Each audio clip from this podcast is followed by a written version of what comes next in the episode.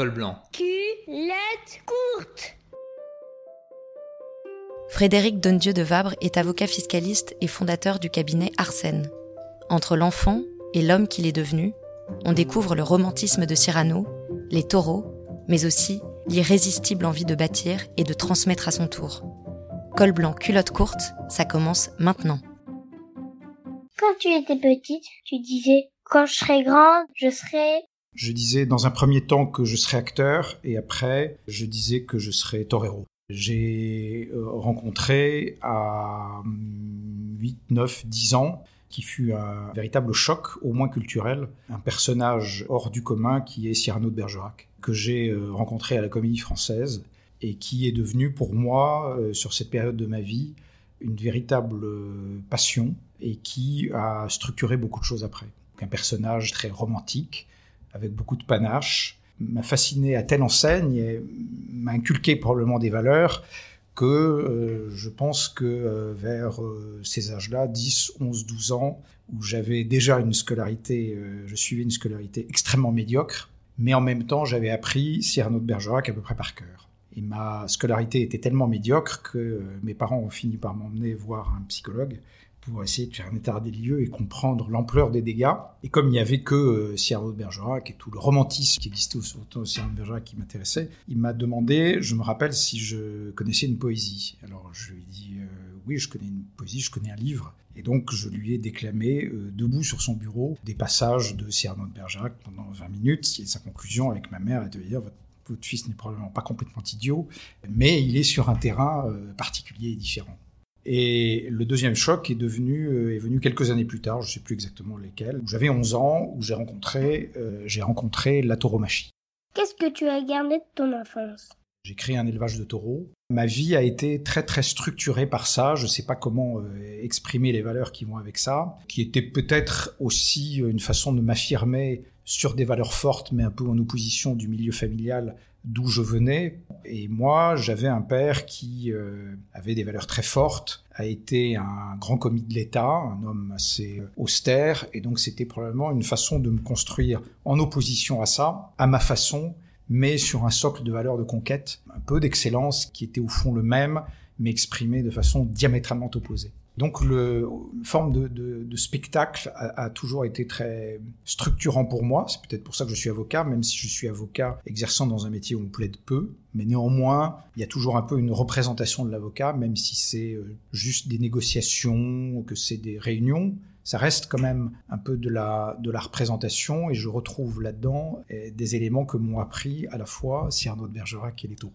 Tu dirais quoi à l'enfant tu étais il ne faut rien justement préprogrammer. C'est-à-dire, il faut rien plaquer. Il faut pas plaquer des choses en disant voilà, ce qui est bien, c'est de faire ce métier. Donc, euh, il, faut, il faudra que tu fasses ce métier. Je pense qu'il faut écouter les enfants.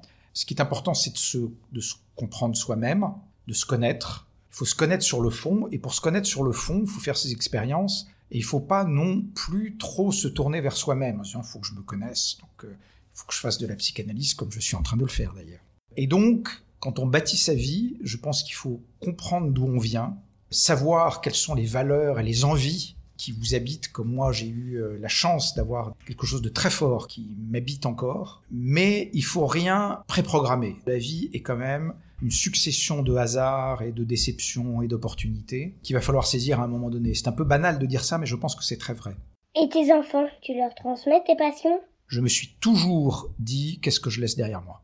Et que ce qui est important, ça n'est que ça. C'est pas euh, la satisfaction ou la satisfaction intellectuelle ou financière ou professionnelle du moment, c'est qu'est-ce que je vais laisser derrière moi. Et je me suis toujours posé la même question pour ma famille en disant qu'est-ce que je laisse derrière moi? Alors il peut y avoir des considérations matérielles aussi. Qu'est-ce que je laisse c'est mes enfants? C'est les valeurs que euh, moi et ma femme on leur a transmises. C'est aussi j'espère un peu de ressources matérielles qui leur permettront de s'accomplir.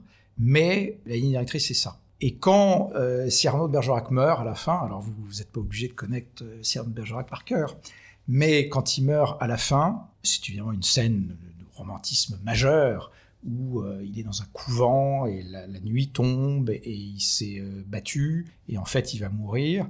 Et la dernière phrase, c'est justement ce qu'il va laisser derrière lui et ce qu'il laisse derrière lui qu'on ne lui enlèvera pas, que la mort ne lui enlèvera pas, c'est son panache. Ce qui était important avec euh, mes enfants, mais je ne parle pas que pour moi, je parle de ma femme aussi, on est très proches, c'était de leur transmettre des valeurs sur le fond, mais de ne rien plaquer. De pas les élever, euh, pour ce qui me concerne, en me disant, il faut qu'ils aiment Cyrano de Bergerac, il faut qu'ils aiment les taureaux, et puis s'ils pouvaient devenir avocats, ça serait quand même bien pour qu'il y ait une euh, transmission famille, etc. Pas du tout. On leur a essayé de leur transmettre l'essentiel. Moi, je leur ai fait découvrir ça avec beaucoup de précautions, je parle des taureaux, euh, parce que ça en demande. Ils comprennent la culture, ils n'ont pas du tout ça, mais ils aiment la feria. C'est-à-dire que le cadre culturel, ils aiment. Mais euh, ils sont pas, ils n'ont pas atteint mon niveau de folie ou de fanatisme qui est euh, d'aller jusque dans l'arène, etc. Pas du tout. Mais ils connaissent cette culture, ils s'y retrouvent. Aucun n'est avocat, et je trouve ça assez bien comme ça.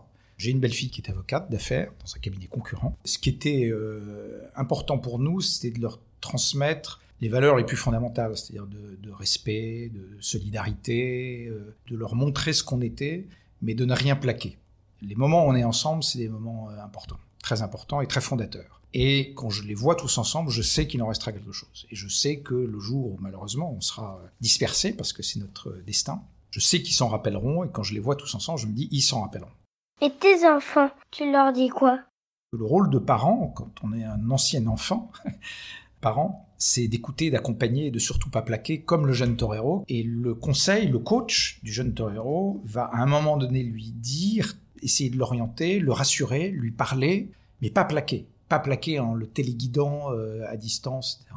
Et donc, euh, moi, si je devais euh, parler à cet enfant, ça serait de lui dire, écoute tout ça, sois curieux, ouvert, Sois fidèle à ce que tu ressens, bâtis à partir de ça, mais ne préprogramme rien, quoi qu'on te dise. Et même si tes parents te disent, mon fils, tu rentreras dans l'entreprise familiale, que tu présideras un jour, c'est destructeur. C'est peut-être ça auquel on arrive, mais c'est pas le bon chemin, ça. Le bon chemin, c'est d'écouter comment euh, cet enfant se fabrique, quelles sont ses envies, à quoi il réagit, à quoi il ne réagit pas. Et puis le jour où il, euh, il s'engage vers quelque chose, si, si on a une inquiétude de l'exprimer, si on a un enthousiasme de l'exprimer, mais dans tous les cas de figure, d'accompagner. Comment tu m'expliquerais ton métier? Expliquer qu'on est un avocat d'affaires qui travaille pour des entreprises, et encore pas surtout, mais que sur la fiscalité, la fiscalité c'est un impôt que payent les entreprises à l'État, et que ce qu'il faut c'est travailler sur des choses très techniques pour que ce soit juste, c'est incompréhensible. J'essayais de partager ou de leur faire comprendre la culture de l'environnement dans lequel j'étais, qui à l'époque était une Arthur Andersen, une organisation mondiale gigantesque avec une culture extrêmement forte, et donc je me suis très très bien habitué à cette culture parce que je retrouvais cette culture du corps vers l'excellence.